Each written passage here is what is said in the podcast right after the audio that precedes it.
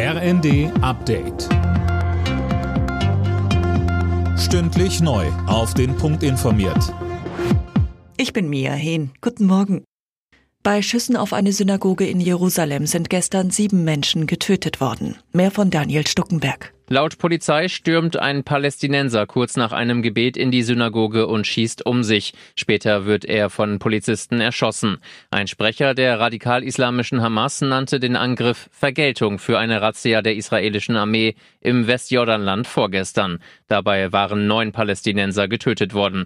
Im Anschluss wurden aus dem Gazastreifen Raketen auf Israel abgefeuert. Israel wiederum reagierte mit Luftangriffen gegen Stellungen der Hamas.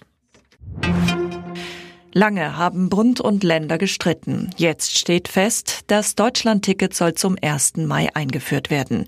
Die Karte gibt's dann für 49 Euro im Monat. Sie soll bereits ab April verkauft werden. Die EU-Kommission muss jetzt noch zustimmen.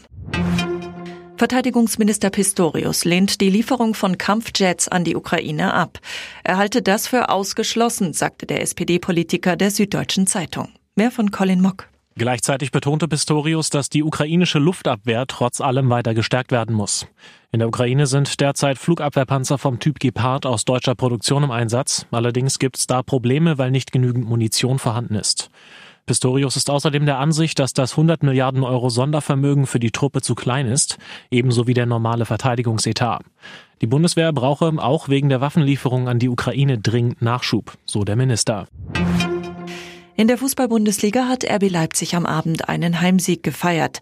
Gegen den VfB Stuttgart setzte sich RB mit 2 zu 1 durch. Leipzig springt damit vorübergehend auf Platz 2 in der Tabelle. Alle Nachrichten auf rnd.de